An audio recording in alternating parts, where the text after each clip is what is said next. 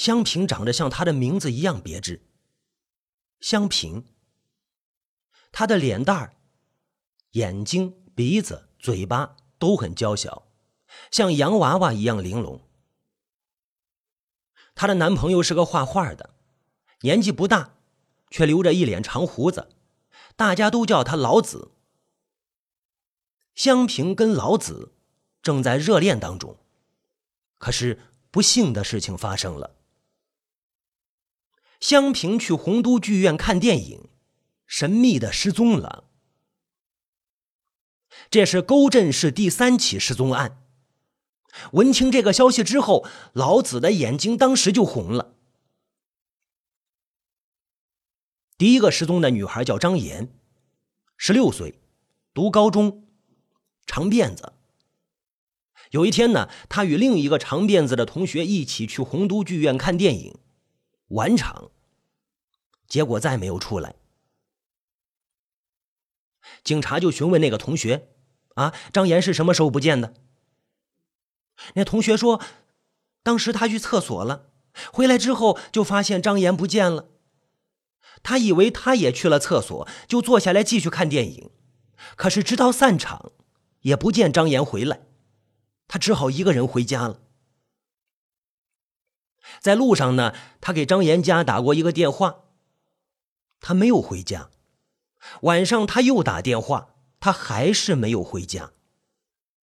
第二天一早。”张岩的妈妈哭咧咧的报了案。警方在剧院是里里外外侦查了一番，包括厕所，又搜索了附近的街道，连一根头发都没有找到。警方问那个同学：“张岩的身旁坐着什么人？有什么特征吗？”那个同学就说：“当时电影院里人很少，稀稀拉拉的，很分散。”他跟张岩坐在中间，旁边没有人。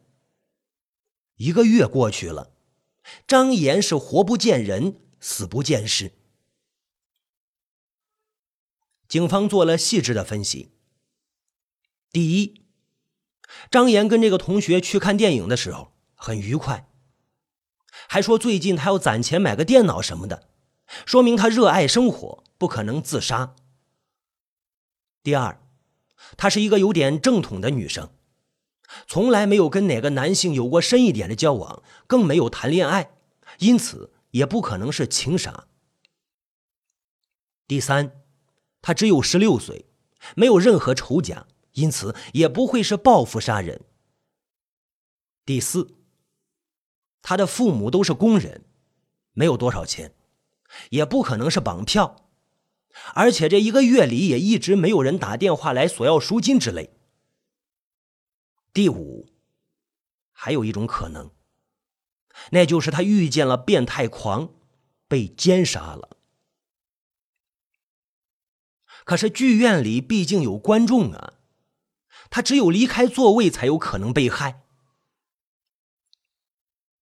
张岩，他没有手机，没有呼机，他看电影的时候。就与外界失去了联系，不可能突然被谁约出去，那么他只有上厕所才有可能离开座位。可是出了影厅的旁门就是厕所，离旁门内的观众只有十米左右，而且厕所里很明亮，还有保洁工打扫卫生。保洁工是女的，他说厕所里没有发生任何的异常情况。那么他是忽然想起了什么事，匆匆离开了电影院吗？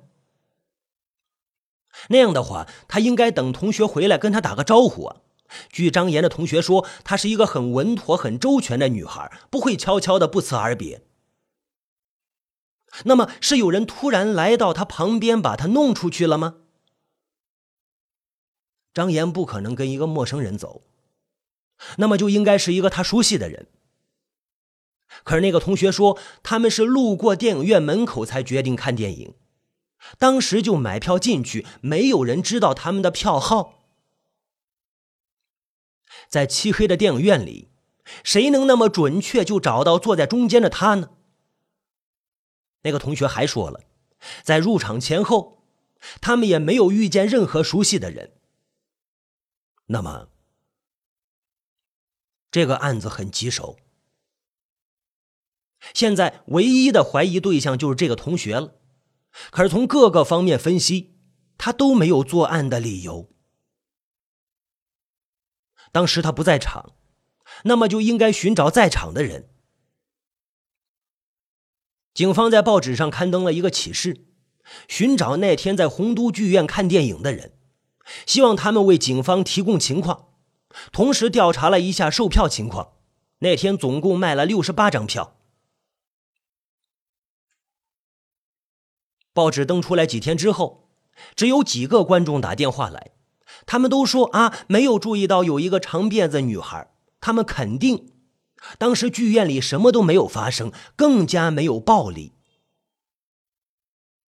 正当警方致力于调查张岩周围每一个人的时候，又有一个女人在洪都剧院看电影失踪了。警方从此改变了侦查方向，把重点放在这家鬼怪的剧院里。第二个失踪的女人三十多岁，她领着儿子去看美国人拍的《花木兰》。晚场，他儿子六岁半。电影演到一半的时候，剧院里响起一个孩子的呼喊声：“妈妈，妈妈，妈妈！”管理人员循声找去，看见有一个小孩在过道上走动，他一边走一边大声的哭喊着。管理人员立即走过去，问他怎么回事啊？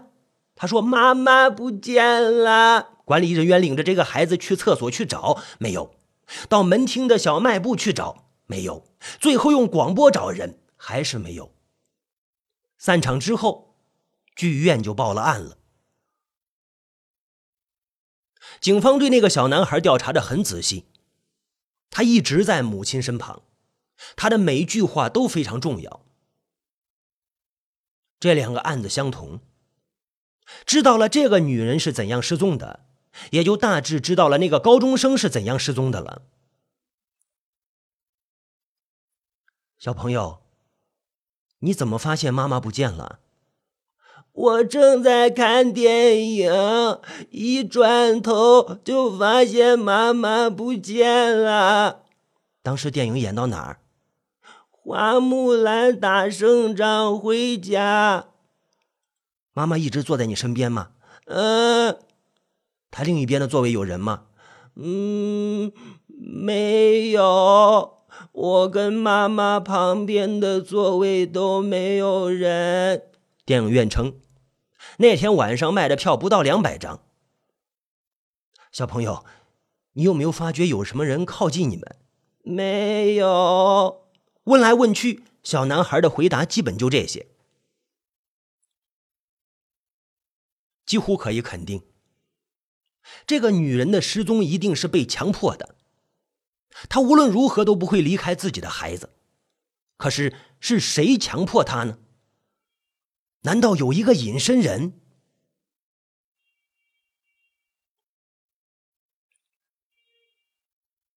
香平是个服装模特，她失踪那天，洪都剧院上演的是美国电影《泰坦尼克号》。多数情人都一起去看这部电影，似乎是为了清洗人性中那心猿意马的成分。本来香萍跟男朋友老子约好一起去，可是那天老子突然有事没去，她就自己进去看了，结果再也没有出来。老子忙完之后给他打电话，可是他的手机无法接通，呼他也不回。老子以为他生气了，就给他家里打电话。他家说他没有回来。他焦急的等了一夜，第二天又给他单位打电话，他同事说他没来上班。想起前段时间里关于洪都剧院的恐怖传说，他有点慌张了。难道搞到搞到老子头上了？确实搞到老子头上了。多少天过去了，香萍一直没有音信，他的母亲整天以泪洗面。老子是又后悔又愤怒又着急又难过，真的是五味俱全呀。而且在警方眼里，他也是一个不能被排除嫌疑的调查对象。为了不冤枉一个好人，不放过一个坏人，他至少被警方调查过三次，身心是疲惫不堪。三个女人除了都是女人，再没有共同点。一个是高中学生，一个是已婚少妇，一个是恋爱中的年轻女子。大家很快就发现了一个共同点，这就是这三个女性失踪时坐的座位都是二十四排四号，最后一排，四号。如果说这是巧合，您信吗？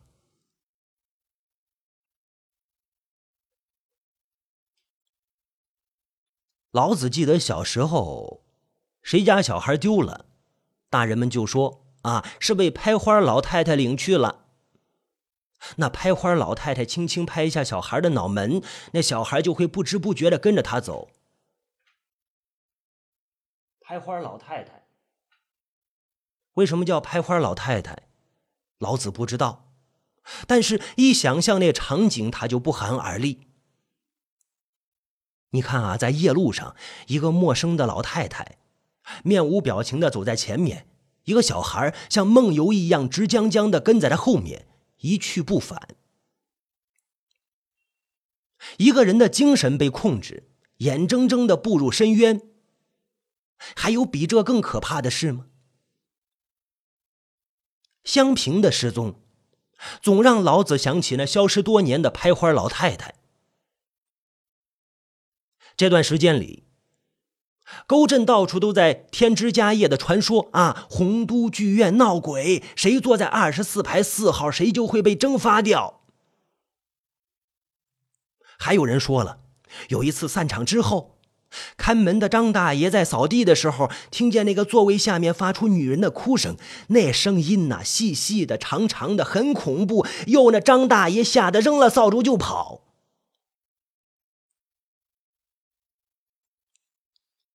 这一天下午，老子来到了洪都剧院，张大爷在门口打盹儿。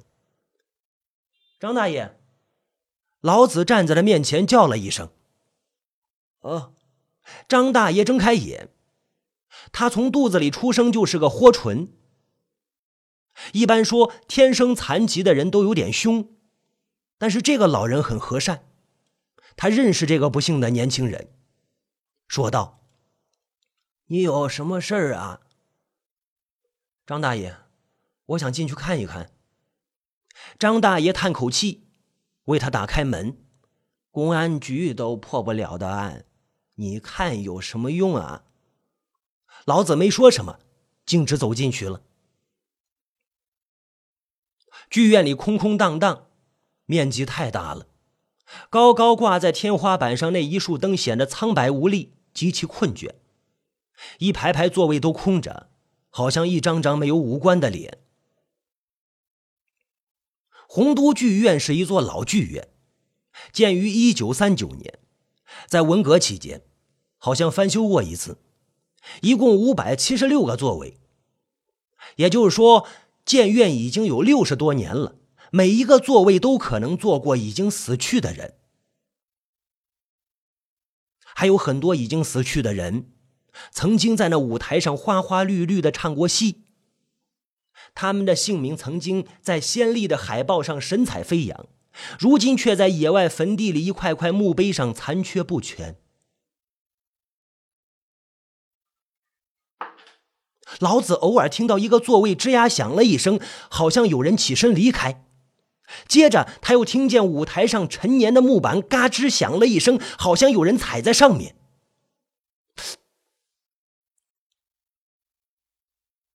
他小心的走到二十四排四号这个座位前，打开自带的手电筒，仔细查看。一排排的座位都是固定在水泥地上。坐人的椅座可以平放，可以翻起。他翻起了这个椅座，仔细查看，竟然获得一个重大的发现：木椅座的背面深深的刻着一行字，一九三九年四月十七号。呃，他又翻看了另外一些椅子，别的椅子下面什么都没有。别的椅子下面什么都没有，这个椅子下面，这是什么意思？老子的心一下就提起来，他觉得这个数字的后面一定隐藏着很深的秘密。回到家里，老子连续多少天都睡不好觉，他的脑海里一直闪现着那个奇怪的数字：一九三九年四月十七日。这行字是谁刻上去的？为什么？这个遥远的日子与这几个女性的失踪有什么必然的联系吗？他觉得这件事有鬼气，一股阴冷之气侵入他的骨髓。洪都剧院的经理姓文，属于油光满面、笑口常开那种人。自从洪都剧院连续发生失踪案之后，票房直线下降，他被弄得是焦头烂额呀。文经理很快瘦下来，他减少的体重已经等于他瘦小的老婆的体重了。这一天，张大爷拿着扫帚，磕磕绊绊的走进了文经理的办公室，低声说道：“经理，闹鬼了！”文经理惊了一下：“怎么了？慢慢说。”张大爷坐下来，惊魂未定的讲述事情的经过。文经理听着听着，眼睛瞪大了。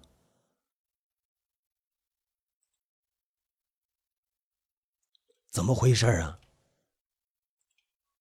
说晚场电影散了之后，人陆续走光了，张大爷就开始扫地。整个剧院里显得空荡荡的，只有他扫地的声音，哗啦啦啦啦啦，哗啦啦啦啦啦。他是从后面朝前面扫的。当他扫到最前排的时候，偶尔抬起头，看见有个人坐在空荡荡的剧院里，正是二十四排四号。张大爷拿着扫帚傻傻的站着，不知道怎么办。那个人头发很长，好像是个女人。刚刚演过的是一部立体电影，他的眼睛上还戴着绿色偏光立体眼镜，露出的脸很白。他就那样木木的看着什么都没有的荧幕。刚才人都走光了，这一点张大爷很清楚，否则他也不会开始扫地。可是这个人是打哪儿冒出来的？他为什么坐在那个恐怖的座位上啊？他是不是那几个失踪女人中的一个呀？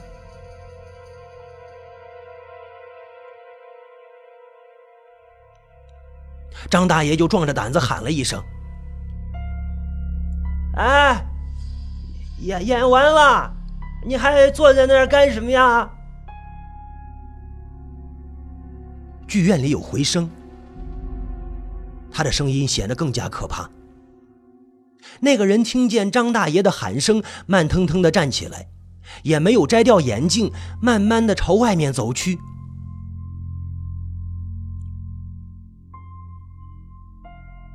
张大爷是洪都剧院的老职工了，文经理了解他，他不可能说谎。平时张大爷工作也极认真，大家都很尊重他。这么多年来，张大爷在门口收票，从来没有为熟人走一次后门。他的另一个工作是保持剧场里的地面一干二净，可是张大爷却做到了一尘不染。平时张大爷很沉默，却是一言九鼎。第二天呢，文经理对售票员小孙说。小孙啊，以后你每次卖票的时候，把二十四排四号这张票撕下来，不要卖了。小孙小声的问道：“难道这个座位真的？事情还不清楚，但是，我们还是别再冒这个险了。好吧，文经理。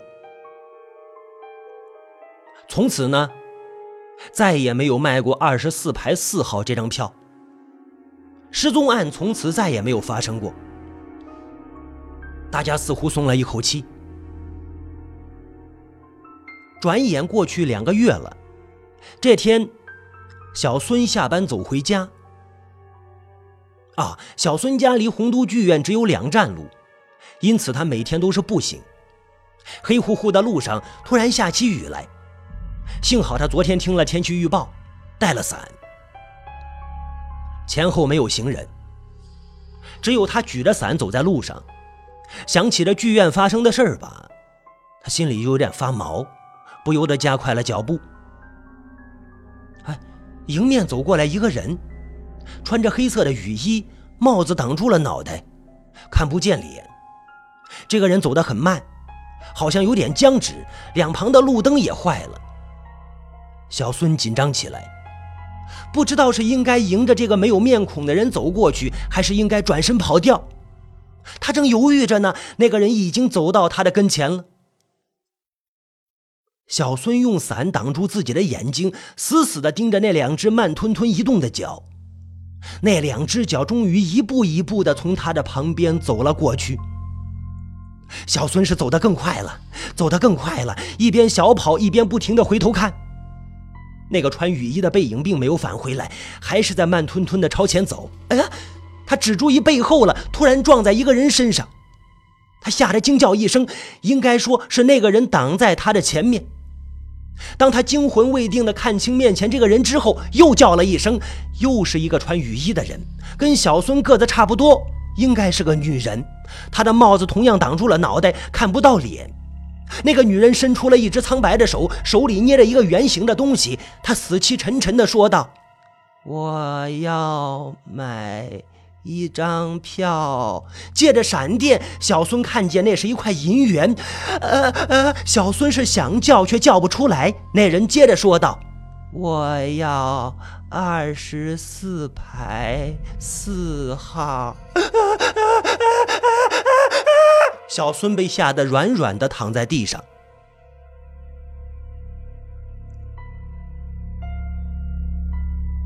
小孙醒来的时候。已经躺在家里的床上了。几个下夜班的工人发现他躺在大雨中，翻了翻他的口袋，找出电话本，找到她丈夫，把小孙接回了家。小孙对丈夫说了自己的经历，丈夫就说：“一定是这些天你太害怕了，产生了幻觉。”你，小孙不相信。因为那个穿雨衣的人仍然历历在目，他又昏沉沉的睡过去，开始高烧。